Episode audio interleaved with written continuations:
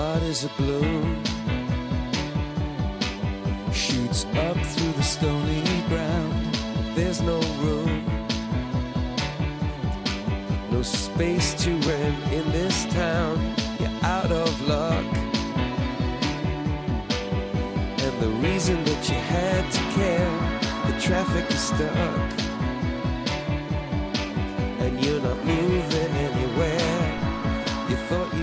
Comienza en Radio María Sexto Continente, con el obispo de San Sebastián, Monseñor José Ignacio Munilla.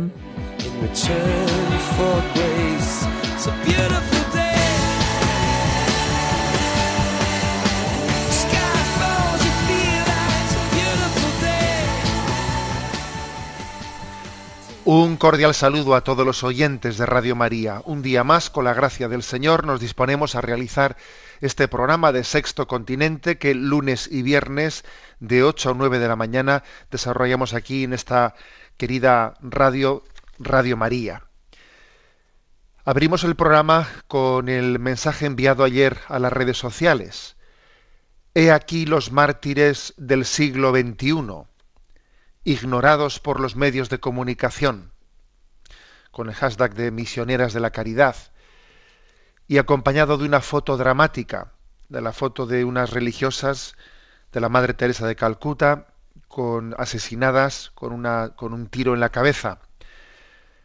Pues sí, el Santo Padre también ayer denunció el silencio mediático ante el atentado que ha ocurrido en Yemen, en el cual han sido asesinadas cuatro religiosas misioneras de la caridad junto a doce voluntarios que les ayudaban para llevar adelante pues una casa en la que atendían a 80 ancianos y discapacitados.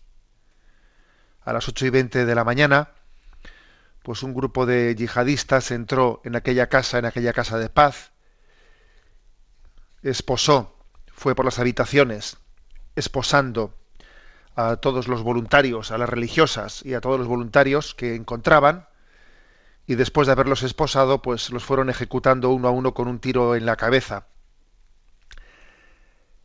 Eh, también hay que decir que la, además de esas cuatro religiosas mártires, la superiora, una quinta, se salvó al esconderse dentro de una cámara frigorífica. Y también hay que decir que el sacerdote, el capellán que estaba también ha, desaparecido. No se sabe si ha sido secuestrado o, o dónde está. Se desconoce su, su paradero. Bueno, yo creo que la palabra, la palabra que tenemos que dar es una palabra de, de consuelo y es una palabra de, de fuerte esperanza. ¿no? La Iglesia Católica vive en este siglo XXI sembrando este terreno, este duro terreno, con la sangre de los mártires, que siempre será fecunda. Nos ha impactado saber que ellas eh, recién habían terminado la oración de la mañana y el vicario apostólico de aquel lugar, Monseñor Paul Linder, ha hecho público cuál es la oración que acababan de rezar estas religiosas antes de ser martirizadas. ¿eh? Y la oración que habían rezado es la siguiente. Señor, enséñame a ser generoso. Señor, enséñame a servirte como mereces. A dar y no calcular el costo. A luchar y no prestar atención a las heridas. A esforzarme y no buscar descanso. A trabajar y no pedir recompensa, excepto saber que hago tu voluntad. Esa fue su última oración antes de que fuesen martirizadas. Y el Señor las escuchó. Y esta oración que le dirigieron llegó al corazón de Dios y les dio la corona del martirio, que sin duda para un cristiano es la corona superior. El Santo Padre ha querido en su, eh, en su mm, alocución de ayer, domingo, ha querido denunciar también, además de subrayar este martirio, el silencio de los medios de comunicación, que está silenciando el martirio de los cristianos en Oriente y esto pues es un episodio más eh, en su silencio. Todos sabemos lo que, por ejemplo, ocurrió en Europa cuando quedó con- conmocionada por los atentados en aquella revista satírica de Charlie Hebdo. qué eco mediático existió entonces, ¿no? Y ahora vemos, paradójicamente, vemos este silencio, ¿no? En el que el, el propio concepto de unas religiosas que entregan su vida, etcétera, queda, queda silenciado.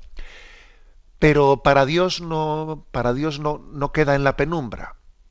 Dios ha visto a esas, a esas religiosas y a los que les han ayudado, a esos, a esos voluntarios que las acompañaban. Dios ha visto que han servido a los más necesitados, incluso queriendo no ya cobrar algo, en, algo a cambio de ese servicio, sino queriendo pagar con su propia vida el poder, el poder servir a ese Cristo crucificado presente en esos ancianos y en esos discapacitados. Hoy nos sentimos orgullosos de estos nuevos mártires del siglo, del siglo XXI. La sangre de los mártires es semilla de nuevos cristianos y confiamos plenamente en ello. Así comenzamos este programa encomendándonos, eh, rezando por ellos, pero encomendándonos también a estos mártires del siglo XXI. Realizamos este programa de Sexto Continente en interacción con los oyentes a través de la cuenta de Twitter arroba obispo munilla, a través del muro de Facebook que lleva el nombre propio de, mm, mío personal de José Ignacio Munilla y a través de una cuenta de correo electrónico, eh, un email sextocontinente arroba radiomaria.es. Bueno, ¿qué tema he elegido para el día de hoy? Pues vamos a ver, voy a comenzar la presentación de un documento de la Conferencia Episcopal Estadounidense muy interesante. La Conferencia Episcopal Estadounidense en noviembre del año pasado eh, aprobó un documento que ahora en febrero se ha entregado en, en, idioma español, que tiene como título Crea en mí un corazón puro. Y es una respuesta pastoral de la Conferencia Episcopal Estadounidense a la pornografía, al drama de la pornografía. Está escrito por la Comisión sobre Laicado, Matrimonio, Vida Familiar y Juventud de la Conferencia Episcopal de los Obispos de Estados Unidos y fue aprobado, como he dicho, pues en la Asamblea plenaria de noviembre de 2015. Bueno, pues ahora se entrega en español y sin duda alguna los obispos estadounidenses han sido pioneros a la hora de abordar de abordar este, este tema. También porque en Estados Unidos, pues posiblemente ha sido de los primeros países afectados, afectados, y vais a ver según vayamos desarrollando la explicación de este documento, que si fueron también los primeros afectados, también han sido los primeros, nos llevan a una cierta distancia en la respuesta bien coordinada, en los medios también que han, puesto en marcha para poder ayudar a las personas en la recuperación de esta esclavitud. Bien, pero lo primero que hay que decir es que mm, el tema es muy serio. ¿eh? Mm, este, la Iglesia habla porque se da cuenta que tiene que generar conciencia sobre las dimensiones de este problema. Esto no es ninguna broma. Hay muchas personas atrapadas y la Iglesia quiere darles una palabra de esperanza. La Iglesia conoce al hombre por dentro. Eh, las encuestas sociológicas conocen al hombre por fuera. Los políticos, como mucho, conocen las afinidades políticas, ¿no? Pero en la Iglesia tiene un retrato real del hombre y de la mujer de nuestros días porque le conoce por dentro, ¿no? Y sabe detrás de, detrás de la pornografía, pues cuánta inocencia robada, cuántas personas que sufren por hacer lo que saben que es indigno, cuántos cónyuges traicionados y traumatizados, cuántos hombres y mujeres explotados, ¿no? Qué incidencia tan tremenda ha tenido la llegada de Internet en este tema, ¿no? que ha hecho pues, auténticamente una, especie de crisis de salud pública, porque es verdad, ¿no? La extensión de la pornografía ha sido descrita por algunos como una crisis de salud pública, como una especie de virus, ¿eh? un virus moral, cual si fuese el ébola, ¿eh? que se extiende y hace unos daños a la salud pública y a la, y a, la salud espiritual ¿no? de, todos nosotros. Y además, eh, me habéis tenido, más de una vez me habéis escuchado, ¿no? Decir esa expresión de que detrás de, de, esta generalización de la pornografía, al igual también que detrás de la generalización del alcohol, de los porros, etcétera, etcétera, hay todo un intento, un intento de, de manipulación de las conciencias, ¿no? La dictadura más consolidada es aquella en la que los esclavos sienten placer al ser, al serlo, al ser esclavos. Esa dictadura sí que sí que mm, está siendo eh, está siendo verdaderamente exitosa, ¿no? Si tú consigues que tus esclavos sientan placer en ser esclavos, entonces sí que tu dictadura está totalmente consolidada, ¿no? Bueno, pues este es el motivo por el que la Conferencia Episcopal Estadounidense ha escrito este documento, que por cierto el título es precioso, Crea en mí un corazón puro, tomado del Salmo 50, ¿recordáis? Oh Dios, crea en mí un corazón puro. El contenido de la declaración está estructurado de la siguiente manera. Primero, una visión general de la enseñanza de la Iglesia sobre la sexualidad, la persona humana y la castidad. En segundo lugar, una explicación de por qué la, pornografía es pecaminosa y dañina. En tercer lugar, un estudio de los efectos de gran alcance de la pornografía en nuestra cultura. En cuarto lugar, una mirada más cercana a los efectos de la pornografía sobre hombres, mujeres, jóvenes y niños. En sexto lugar, una palabra de esperanza y curación a los que han sido dañados por la pornografía.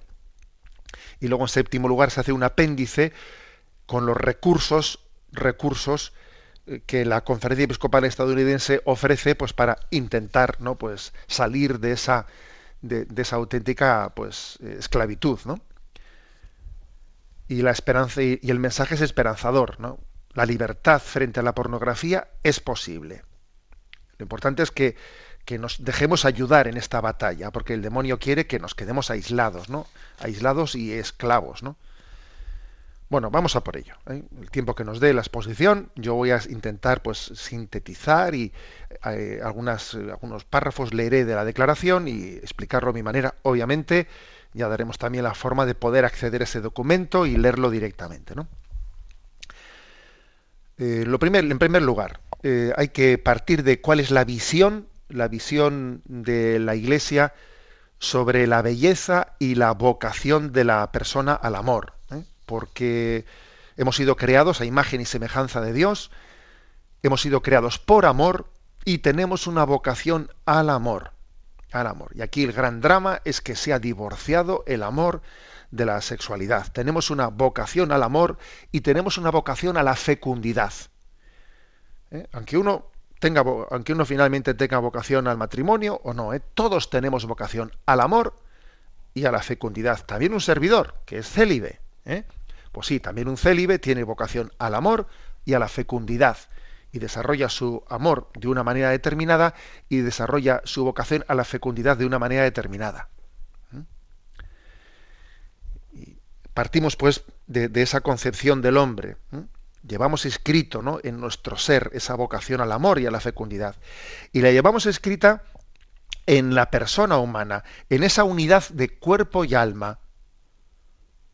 Porque el cuerpo y el alma pues están, son una, una, unidad sustancial. Y el cuerpo participa de la dignidad ¿eh? de ser imagen y semejanza de Dios. Y es más, el cuerpo revela y expresa eh, al alma. Digamos que el cuerpo es el rostro del alma. Luego, eso de disociar cuerpo de alma, eh, pues es, es, totalmente antinatura. ¿eh? Si yo quiero jugar con el cuerpo, como si el cuerpo fuese algo distinto de mí, eso, eso es autodestructivo, no solo del cuerpo, sino, sino también del alma. Y además, destruye las relaciones humanas porque nosotros no estamos destinados a ser usados, sino a ser amados. ¿eh? Decía eh, entonces Carol Boitila, ¿no? en uno de sus libros escritos antes de ser papa, decía él que lo contrario del amor no es tanto el odio. Decía él, lo contrario del amor es usar a las personas como si de un objeto se tratasen. ¿eh? O sea, lo contrario del amor es la utilización, decía él. Estaba hablando él del amor humano.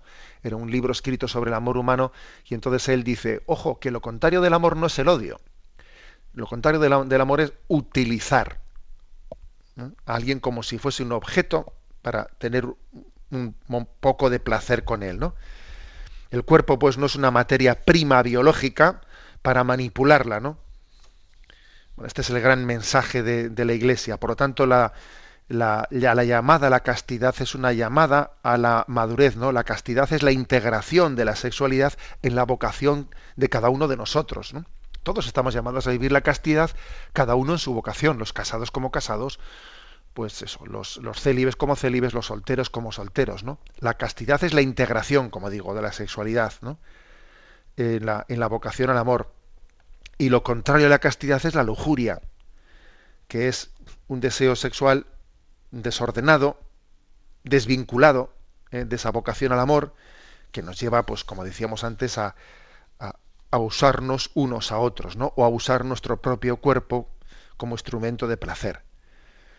Y hay que decir que, que no partimos de, de, una situación, digamos, eh, neutra. No, neutra no, porque es que el pecado existe, eh, no solo el pecado original, sino el pecado también la historia de nuestros pecados personales, la historia del el ambiente de pecado que nos rodea, que hace pues que la sexualidad nosotros ya la, la percibamos no como algo santo, no como desde este plan en el que Dios lo creó, sino que nosotros ya la percibimos muy distorsionada. ¿eh? La percepción que tenemos de la sexualidad es muy distorsionada. Eh, en este momento pues, pues sí, pero, pero incluso eh, las personas de edad que me están escuchando, pues incluso recordarán que su pues que en su infancia también a veces cuando se oía hablar de la sexualidad se, se, hablaba ya pues en un tono en un tono picaresco ya o sea, ya existía la distorsión. En vez de en vez de entenderlo como algo bueno un plan de Dios o sea la vocación al amor de Dios ya existía ya no una especie de eh, pues de sentido de picaresca etcétera ante el cual teníamos que escondernos pues en este momento ese grado de distorsión, pues por otro lado ha llegado pues a un, pues al cenit, ¿no? ¿Es posible ser casto en este momento? Eh, en este momento de la historia, en este contexto social en el que vivimos, ¿es posible ser casto? Es difícil, pero por supuesto que es posible. Dios no nos deja solos, ¿no? Y nos, y nos asuste, y nos, perdón, nos asiste. Bueno, el documento arroja luz sobre el hecho y sobre el pecado de la, de la pornografía. Y lo primero que dice es que hay que hablar clarito, ¿eh? clarito, porque detrás de este, de este sí a la vocación al amor, y este sí a la vocación a la fecundidad y a la donación mutua, detrás de ese sí, obviamente tiene que haber más de uno, un no o unos noes porque no se puede hacer compatible lo incompatible. Si yo tengo una vocación al amor, a la donación, etcétera, pues hay, que subrayar y decir clarito y no avergonzarnos de decir que hay cosas como la pornografía que son contrarias, dañinas a esta vocación. ¿eh? La definición de pornografía, de qué es la pornografía, la da el propio catecismo de la Iglesia Católica, que define la pornografía de esta manera. Dice, la pornografía consiste en sacar de la intimidad de los protagonistas sus actos sexuales reales o simulados para exhibirlos ante terceras personas de manera deliberada. Ofende la castidad porque desnaturaliza la finalidad del acto sexual. Atenta gravemente a la dignidad de quienes se dedican a ella, actores, comerciantes, público, pues cada uno viene a ser para otro objeto de placer rudimentario y de una ganancia ilícita, introduce a unos y a otros en la ilusión de un mundo ficticio. Esto dice el catecismo de la Iglesia Católica. Es obvio, ¿eh? es obvio, recuerdan los obispos estadounidenses, que la pornografía es un pecado mortal si se comete con pleno conocimiento y consentimiento deliberado. ¿eh? Es verdad también que, puede ocurrir que algo que en sí mismo, ¿eh? que es un pecado grave y que por lo tanto pues con, si es cometido con conciencia y libertad es un pecado mortal, puede ocurrir que por falta de libertad o por falta de conciencia no llegue a ser un pecado mortal. Pero obviamente, obviamente, incluso en el caso de que alguien tuviese una adicción y por lo tanto no fuese plenamente dueño de su libertad y entonces no siendo dueño de su libertad, pues cada acto que cometa no pueda ser calificado como de un pecado mortal, es, es obvio que es un desorden muy grave y que tiene que ser combatido, porque todavía, fijaros, o decir, quitarle importancia a algo Pues porque uno ha llegado ya a, no tener la, la conciencia y la libertad para poder controlarlo y por lo tanto ya no es pecado mortal. Quitarle importancia por eso sería no caer en cuenta que todavía es que en cierto sentido es más grave, porque es que ha perdido uno hasta la propia libertad. Si, perder la propia libertad no es grave, pues, pues tú fíjate, ¿no? Es que es decir que no solamente es grave por la maldad que pueda tener, sino que es grave porque nos llega a, cometer, a convertir en esclavos, ¿no? Por eso es tan importante el recurso al sacramento de la penitencia, de la reconciliación, ¿no? como, como camino de, de, sanación. El documento también habla de tipos de pornografía. ¿eh? Pues que obviamente la más generalizada en este momento pues eh, se refiere a la de internet ¿eh? en este momento internet ha familiarizado eh, pues la pornografía de una manera tremenda no pero existe la pornografía pues a nivel de revistas de audios de de novelas de literatura etcétera etcétera. Existe muchos tipos no de, de pornografía. Y por cierto el documento al que me estoy refiriendo rechaza la supuesta distinción entre eh, pornografía suave o pornografía dura, porque en el fondo es una división artificial. Toda pornografía es dañina y malvada. Y por supuesto, en absoluto es un arte, como algunos pretenden decir, un arte cinematográfico de, ninguna, de ninguna de las maneras. ¿no? Es una gran, es una gran ofensa eh, a la dignidad humana y a la castidad, porque la relación sexual el abrazo conyugal es algo íntimo y no puede ser, no puede ser en ningún caso, ¿no? En ningún caso eh, un espectáculo. Incluso, ¿no? Incluso, dice el documento, esta intimidad no debe ser exhibida o mirada por ninguna otra persona, incluso si esa persona es el propio cónyuge, ¿no? como haciendo un espectáculo de la relación del propio matrimonio. ¿Por qué mirar, por qué mirar pornografía? Como si fuese una mera curiosidad, pero bueno, si, pero si yo lo miro como una mera curiosidad, ¿por qué eso, eso es contrario verdaderamente a la ley moral? Fijémonos en lo que dice el Señor en, en el Evangelio.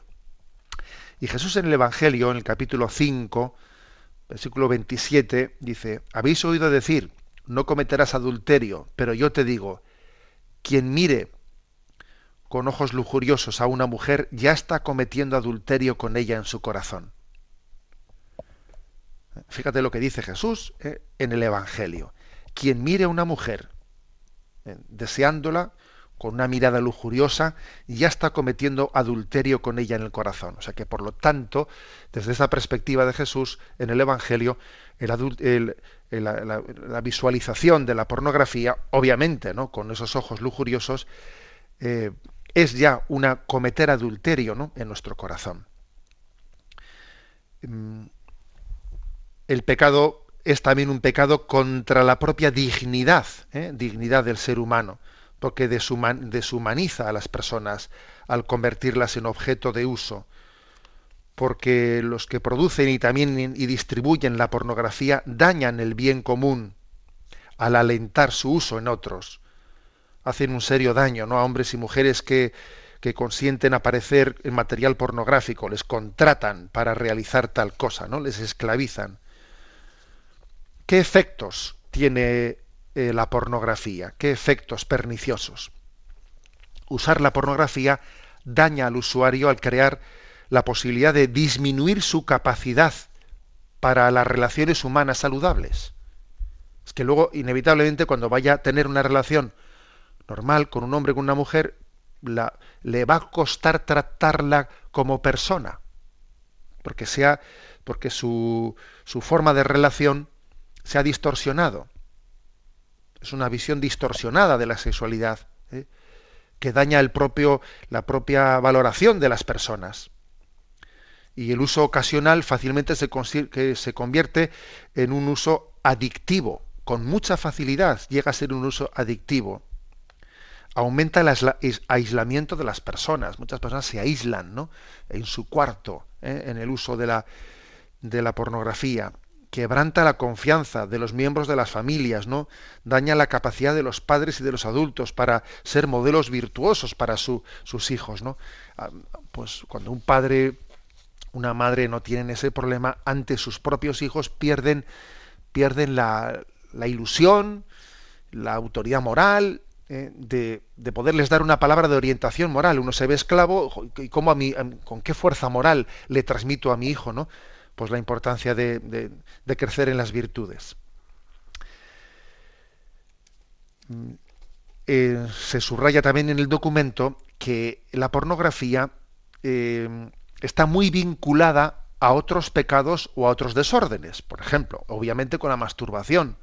La masturbación eh, pues está siempre contraria a la castidad y a la dignidad del propio cuerpo, la masturbación que es contraria a la vocación al amor, que es la donación nuestra de la vida, abierta a la transmisión de la vida, la masturbación suele estar muy ligada a la pornografía. Ambas muchas veces van de la mano conjuntamente, ¿no? Eh, es esa búsqueda de el placer sexual al margen de la donación mutua. ¿eh? Y tiene también muchas veces la masturbación, al igual que la pornografía, porque esto al final va todo unido, una especie de comportamiento altamente adictivo. Y además también hay otras conexiones de la pornografía, por ejemplo, con el adulterio es muy fácil que una persona adúltera haya preparado su adulterio o lo haya gestado desde la pornografía. La violencia doméstica, ojo, la violencia doméstica está también muy unida a la pornografía, porque el uso de la pornografía va generando una falta de respeto a la mujer, una falta de respeto al hombre. Y cuando existe esa falta de respeto a la mujer, de ahí no a utilizarla de una manera violenta, falta de respeto, hay un pasito. Está también la pornografía muy unida al abuso de los niños, al tráfico sexual, porque uno está, va buscando experiencias todavía que superen a las anteriores, ¿no? Está implicado en el uso, en el aborto, en la anticoncepción, ya que promueve la promiscuidad. Promueve la promiscuidad, obviamente, la, pornografía. En definitiva, eh, podemos decir que la pornografía participa de lo que el Papa Francisco habla como que es una cultura del descarte, ¿eh? de esas cosas que se usan y se tiran, como si de un Kleenex se tratase, ¿eh? utilizar a las personas como si de un Kleenex se tratase. Bueno, pues vamos a tener un momento de, de descanso y reflexión y luego continuaremos con la presentación de este, de este documento. Este domingo hemos, hemos escuchado el, Evangelio del retorno del Hijo Pródigo. En el programa anterior puse dos canciones eh, sobre el retorno del Hijo Pródigo. Voy a poner todavía aquí una tercera, que se llama Regreso. Es de Pablo, perdón, perdón, de Pedro Pablo Celis. Hoy decidí salir de tu lado, pedirte mis cosas, marcharme de aquí. Lo, lo que me corresponde es ser libre y feliz Pocos días después tuve hambre. No pude, te extrañé. Me levantaré, iré a la casa de mi padre, te abrazaré. Tengo miedo, perdóname. Te abrazaré, Padre, Dios mío. Esta canción la quiero yo dedicar especialmente ¿no? a las personas que sufren atrapadas por la pornografía y están también llamadas a ese regreso de liberación, a romper sus cadenas eh, para volver libres a la casa del Padre. Escuchamos la canción. Regreso de Pedro Pablo Celis.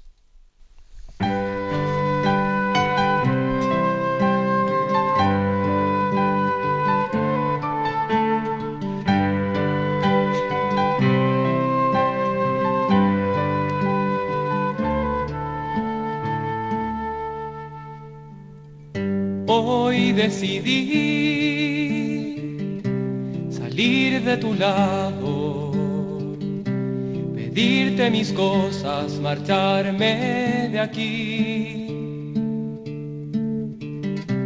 Lo que me corresponde es ser libre y feliz. Pocos días después tuve hambre, no pude, te extrañé. Me levantaré a la casa de mi padre. Te abrazaré, tengo miedo, perdóname.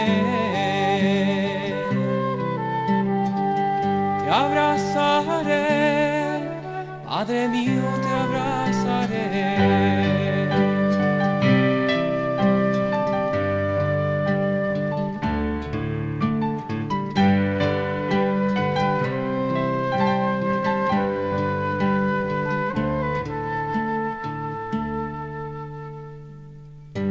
A lo lejos mire,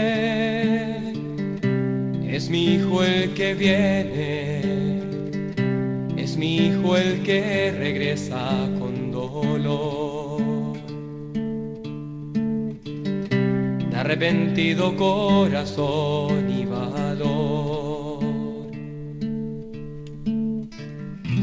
No te vuelvas a ir, soy tu padre, te amo, confía en mí. Me levantaré, iré a la casa de mi padre.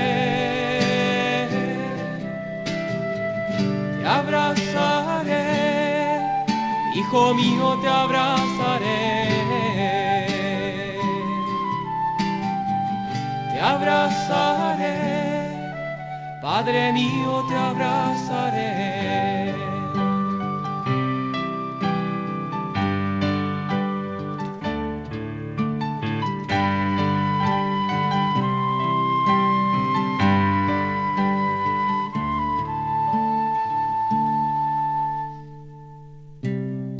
Detrás de la pared, yo los vi porque a él y no a mí. Fue él quien se marchó y yo aquí siempre fiel. Detrás de la pared.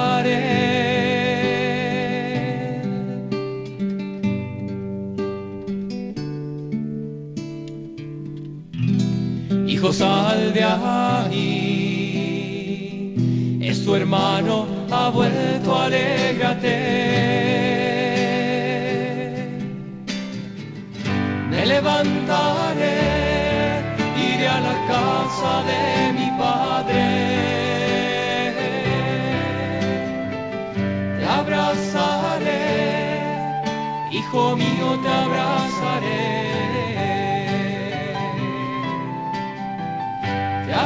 Abrazaré, Padre mío, te abrazaré.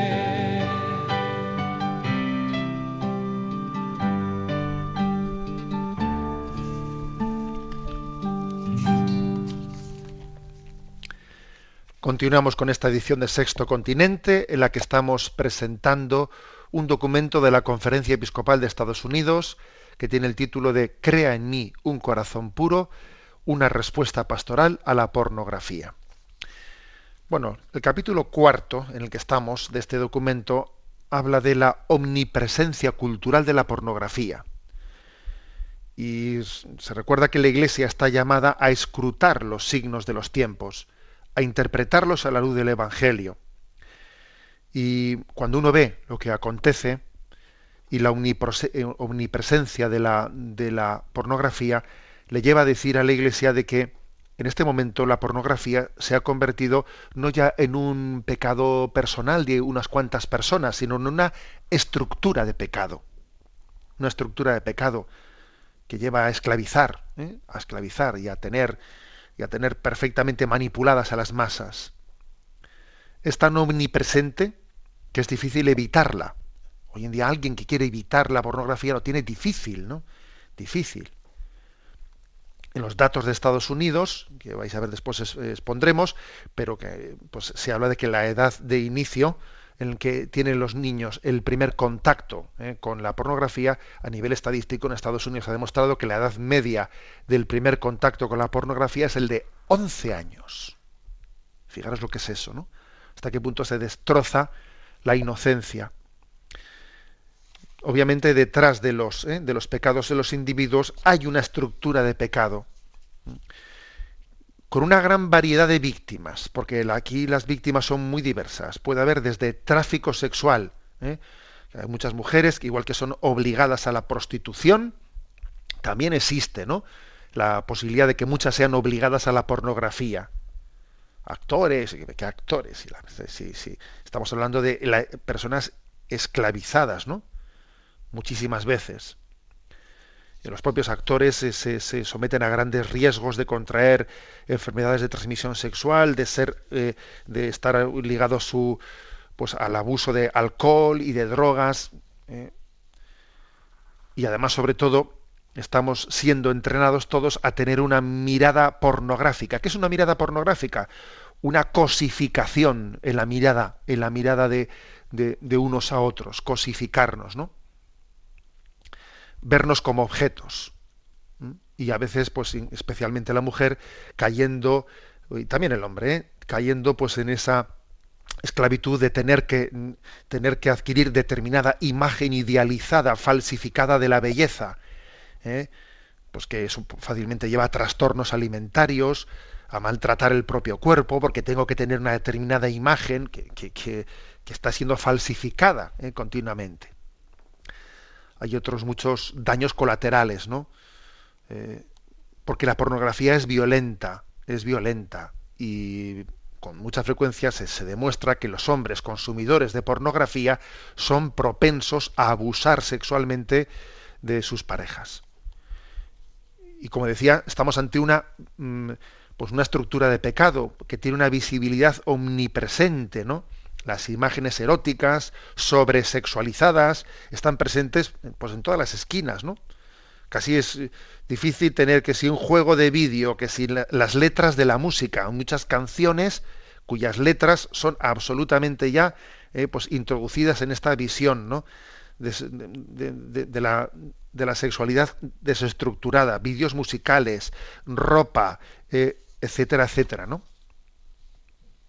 Y es un mito es un mito, eh, pues la supuesta inocuidad de la pornografía. Pero ¿cómo inocua? Lo que es es inicua, no inocua. ¿eh? Eh, pues es falso que sea un pasatiempos, un entretenimiento para adultos, ¿no? Como a veces se dice, ¿no? O incluso sería absurdo pretender promoverla o justificarla para ayudar a la intimidad del matrimonio. En el fondo, muchas personas, muchas más hombres que mujeres, eh, se dan cuenta de que, de que en el fondo la pornografía es engañar, es en el fondo ser infiel, eh, ser infiel, es no tener el corazón reservado, no, no guardar el corazón reservado para aquel a quien se lo tengo que entregar esponsalmente. Y como hemos dicho antes, el auge de Internet pues ha pues ha hecho que lo que antes eh, pues eh, existía, porque vamos a decir que la pornografía no ha comenzado en las últimas décadas, pero claro, antes existía una distancia física, incluso física, ¿no? a la pornografía que ahora, pues resulta que internet ha entrado, ¿no? pues en la, eh, en la intimidad de los hogares y entonces hace que uno no controle lo que pasa en su propio hogar. Y eso ha hecho un daño tremendo, ¿no? Pues a la, a la familia. Llega a ser intoxicante afectando, por cierto, ¿eh? según dicen todos los estudiosos, a la química cerebral y seduciendo, ¿no? pues a los consumidores para que hagan su clic, eh, su clic, de una manera adictiva, ¿no? Porque, porque hay una estructura de pecado que quiere someternos a ese clic, ¿eh? porque es un gran negocio. Las estimaciones de los ingresos son de miles de millones anuales, miles de millones de dólares, miles de millones de euros, ¿no? Muchas empresas invierten incluso, fijaros bien, en impulsar ordenanzas en favor de la libertad de expresión para contrarrestar acusaciones judiciales que puedan. Esto es, es, interesante, esto que dice el documento de la Conferencia Episcopal estadounidense. Cómo se ha comprobado que muchas empresas de la pornografía están invirtiendo muchos recursos en ordenanza sobre libertad de expresión, libertad de expresión, para que después, en la medida que haya sentencias judiciales, que alguien, un adicto, presenta un recurso, un tal, pues eh, haya una, eh, pues todo una especie de, de jurisprudencia o una, una base una base legal sobre la libertad de expresión para que ellos no puedan ser, para que no se les pueda reclamar nunca responsabilidades, ¿no? Por otra parte, la pornografía utiliza el cebo de una pornografía digamos, gratuita de partida para luego cuando ya va obsesionando a una persona meterla en el pago. Eso, ya, lo, lo, vemos, ¿no? Eh, los contenidos van siendo cada vez más groseros, violentos, degradantes, incluso satánicos, ¿eh? y de la pornografía gratuita se va pasando a la siguiente, ¿no? Lo, que, lo que está claro es que el mundo es muy vulnerable, nuestra sociedad es muy vulnerable a esto. ¿eh? Y hay muchas personas que luchan contra el uso de la pornografía y se sienten impotentes, incluso fieles católicos, ¿no? Personas que son creyentes, ¿eh? incluso casadas o solteras, ¿no? Eh, padres, madres, jóvenes, hijos, personas casados y consagrados también, personas consagradas que también luchan. ¿Eh? Es verdad que hay más hombres que mujeres, ¿no? entregados en la pornografía, pero el número de las mujeres usuarias es cada vez mayor, porque también se ha ido esta esta estructura de pecado también ha ido, ha ido machacando, ha ido matando el alma femenina, ¿no? Eh, es especialmente alto el uso de la pornografía en los adultos jóvenes. y como os he dicho antes, pues eh, sabemos que en Estados Unidos eh, la edad de inicio de la pornografía es de 11 años, ni más ni menos. Es 11 años. A la llegada a la llegada a los 18 años en Estados Unidos, según los estudios, estudios que se han hecho, eh, el 100%, eh, o sea, la práctica totalidad de los chicos a los 18 años han visto pornografía y el 50% de las chicas. O fijaros qué datos, de qué datos parte la eh, conferencia episcopal estadounidense. Una mirada más cercana ¿no? a, esta, a este drama. Pues en primer lugar, ¿no? desde el punto de vista masculino, hay que decir que los hombres son particularmente susceptibles a la pornografía, porque el cerebro masculino es fuertemente atraído ¿no? por imágenes sexuales, en una especie de magnetismo visual, eh, que está siendo muy explotado, eh, ese magnetismo visual, pues por la industria de la pornografía. y esto además pues, se aprovecha de muchas cosas, ¿no? Se aprovecha de que existen heridas emocionales en las personas, baja autoestima, ese deseo de ser amado, que la pornografía se sirve de ello, o también le da una sensación de poder, en el consumo de la pornografía uno se siente poderoso, son resortes psicológicos para, para esclavizar. ¿eh? Eh, fácilmente los hombres especialmente desarrollan una identidad narcisista, machista, machista en ese uso de la pornografía. ¿eh? Por cierto, me hace mucha gracia que, pues que, el, que el feminismo no condene la pornografía. Pero a ver cómo es posible que el feminismo no se enfrente a la pornografía, cuando verdaderamente es un generador de machismo, ¿no? Y de utilización narcisista de la mujer, también del hombre, pero especialmente de la mujer. También otro efecto ¿no? pernicioso ¿no? de, la, de la pornografía es que fácilmente llega a causar confusión en la propia identidad sexual y las inclinaciones sexuales. Pues por el hecho de que en la pornografía se mezcla todo, se mezclan relaciones heterosexuales, homosexuales, y fácilmente hay personas que pueden llegar a, tener ¿eh? cierta confusión en su propia identidad desde de una manera totalmente artificial por, perdón, por haber sido consumidores, ¿no? Y no olvidemos una cosa, que también daña nuestra relación con Dios. ¿eh? Porque, porque nos lleva muchas veces a sentirnos sucios y a, no terminar de creer que Dios quiere hacer de nosotros un corazón puro ¿no? y nos ama. Y con respecto a la mujer, el uso de la pornografía pues también tiene eh, consecuencias similares. ¿no? Porque hay que decir que la distancia eh, esa distancia entre el hombre y la mujer en sus diferencias eh, pues de, reacción ante la pornografía existe, pero cada vez es más pequeña, ¿no?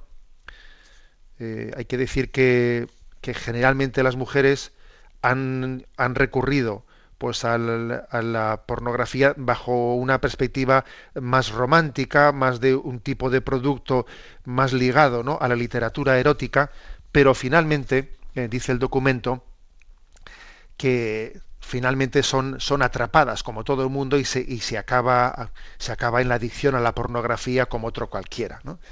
Porque al final la clave llega a convertirse, como he dicho, en una adicción. Se comienza de una manera ocasional y estamos al final atrapados. Y la visualización de la pornografía genera una combinación eh, de recompensa del cerebro, se liga también a la masturbación, eh, como si fuese un consumo de cocaína, como si fuese un consumo de adicción al alcohol o a las drogas.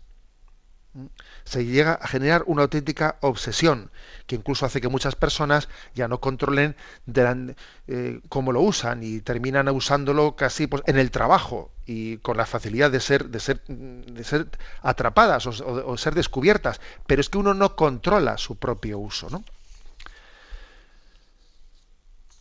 En niños y jóvenes también, ¿eh? subraya este documento el daño que, realiza, aunque se estima ¿no? Que esa edad de promedio pues es de 11 años, como decía, eh, pues estamos en un auténtico drama, ¿eh? un auténtico drama. fijaros lo que he dicho antes de que la práctica totalidad de los jóvenes em, varones en Estados Unidos, en las estadísticas, dicen que en algún momento han, han, visto pornografía y la mitad de las, de las chicas, ¿no? Es decir, que es casi imposible no toparse con un sitio web pornográfico. A veces hasta casi porque sale como anuncios emergentes o hasta casi porque uno sin quererlo de repente se, ha topado con ello. Eh, a veces incluso con el drama de que uno, los niños, han descubierto la pornografía pues investigando o salseando en el ordenador de su padre se meten en el ordenador de su padre, juegan en él y de repente descubren que su padre tiene ahí guardada. Fijaros qué drama es eso, ¿no? Qué daño le puede hacer al corazón de, pues de un hijo de una hija descubrir eso, o sea, descubrir la pornografía desde el ordenador de su padre, ¿no? Y a veces también los planes de educación sexual o de maleducación sexual también presentan la pornografía como algo neutral o incluso como una herramienta de enseñanza. Existen por ahí, ¿eh? existen por ahí pues determinados cursos de, educación sexual que recurren a la pornografía como una especie de herramienta, ¿eh? herramienta de enseñanza, que ahora que es terrible. Y entonces ocurre que niños adolescentes eh, experimentan la presión de sus compañeros, incluso de familiares, para ver pornografía. ¿Tú no has visto pornografía? ¿Tú qué te crees? ¿Que los reyes son los padres? No, pues resulta que, que, existe una auténtica presión. ¿eh? El sexting es el, envío de mensajes con contenido sexual eh, por, pues por, por, WhatsApp, etcétera, está asociado con otros comportamientos de riesgo, ¿no? La pornografía infantil, que incluso ha llevado al suicidio, ¿no? Cuando la imagen de la intimidad de uno es compartida por otros destinatarios, ¿no? Se roba la inocencia y entra uno pues en una en una los, los, jóvenes los adolescentes entran en un mundo en el que ven de repente se ven invadidos ¿no? se hacen vulnerables eh, al uso sexual unos por parte de, otros ¿no? en el caso de las niñas eh, la pornografía eh, pues contribuye especialmente ¿no? a, a su baja autoestima a los trastornos alimentarios a, a los trastornos depresivos los niños expuestos a la pornografía son más propensos, ¿no? También a molestar sexualmente a otros compañeros. Son víctimas y después de haber sido víctimas se convierten en verdugos de los que están alrededor. Hay muchas razones, ¿no? Por las que un niño puede llegar a ser, a, ser atrapado por la pornografía, pues desde el abandono de sus padres, desde un determinado ambiente en el colegio falsamente liberal, ¿no? que, luego es destructivo, la pobreza. Decir que también el uso de la pornografía, según este documento subraya, compromete, ¿eh? compromete el futuro del matrimonio. Daña gravemente la confianza e intimidad de los cónyuges. Un dato interesante que dan este documento de los obispos estadounidenses es que los abogados especialistas en divorcios en Estados Unidos detectan que un factor importante en, la, pues en el estallido de las crisis matrimoniales en más de la mitad de los divorcios de Estados Unidos, ojo, más de la mitad de los divorcios de Estados Unidos han tenido en el uso de la pornografía el detonante de la crisis de la crisis familiar.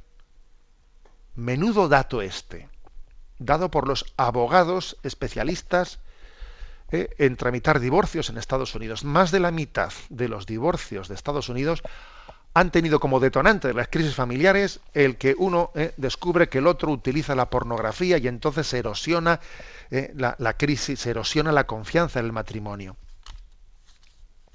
Se sienten traicionados, claro, si el otro descubre que su esposo, que su esposa pues, está consumiendo pornografía, se siente traicionado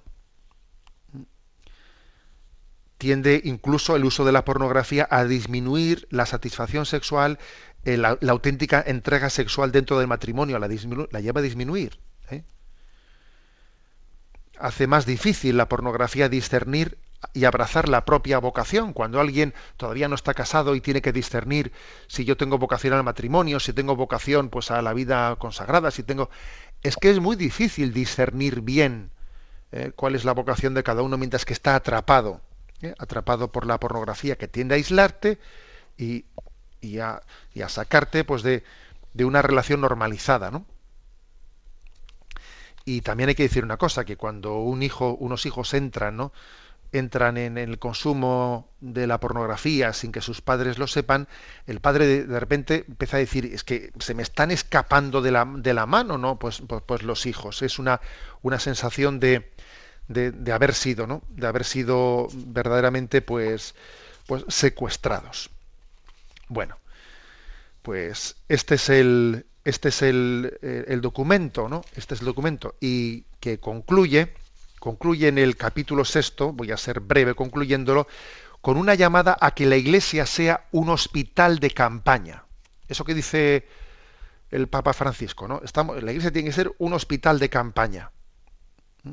Y entonces la Iglesia tiene que entregarse a ver de qué manera acompaña, da esperanza, eh, presenta a Jesucristo como liberador, como liberador, y ofrece recursos, recursos para aquellos que están cayendo, ¿no? Pues en conductas adictivas, recursos, mm, pues para, porque hay que decir que estamos no únicamente ante un pecado que tiene que ser abordado moralmente y espiritualmente, sino también ante unas conductas adictivas a veces que tienen que ser acompañadas psicológicamente y terapéuticamente.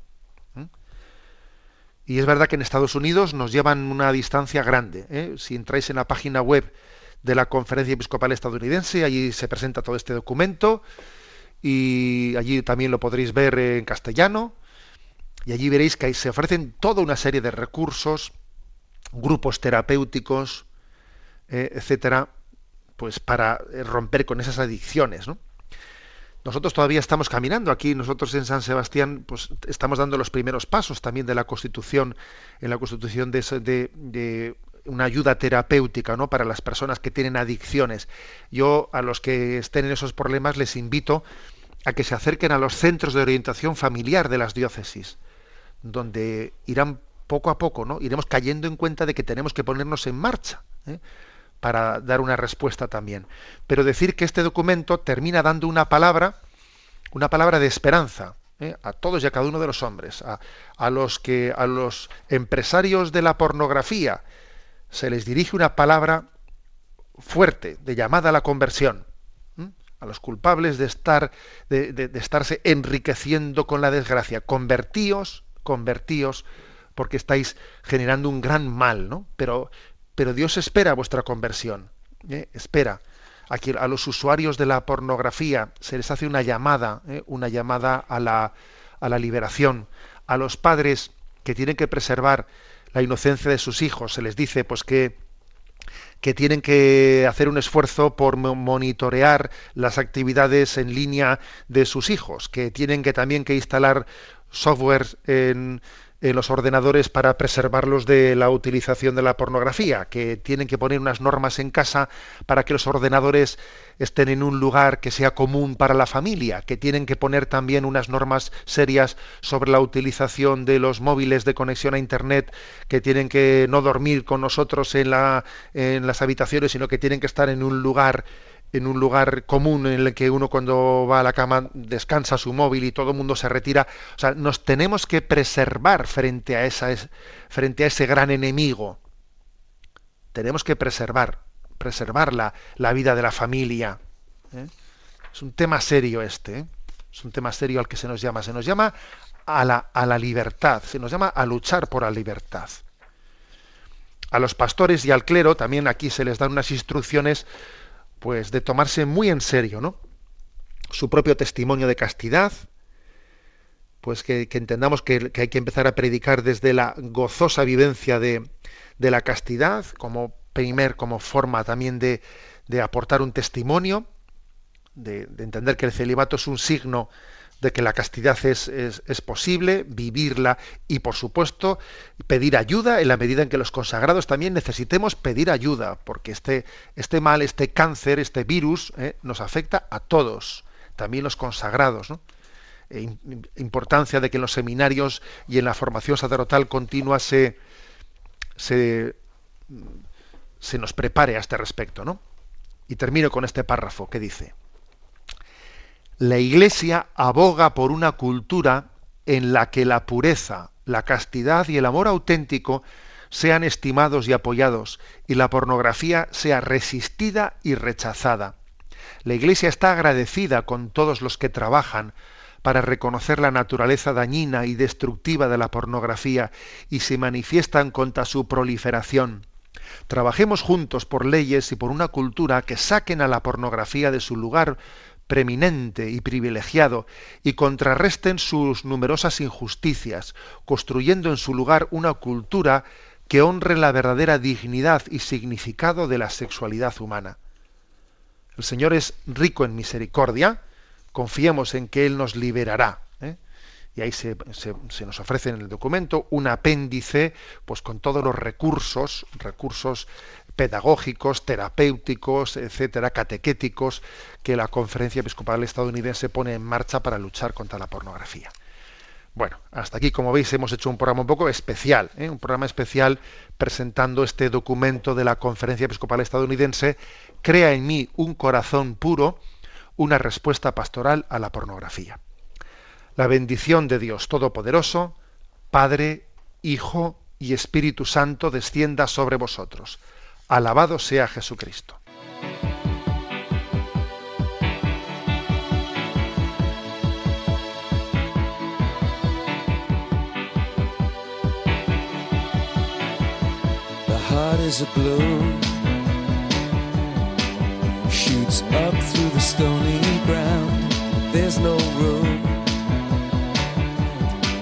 No space to rent in this town. You're out of luck. the reason that you had to care. The traffic is stuck, and you're not moving anywhere. You thought you found a friend. Han escuchado en Radio María Sexto Continente, un programa dirigido por el obispo de San Sebastián, Monseñor José Ignacio Monilla. For grace, so beautiful.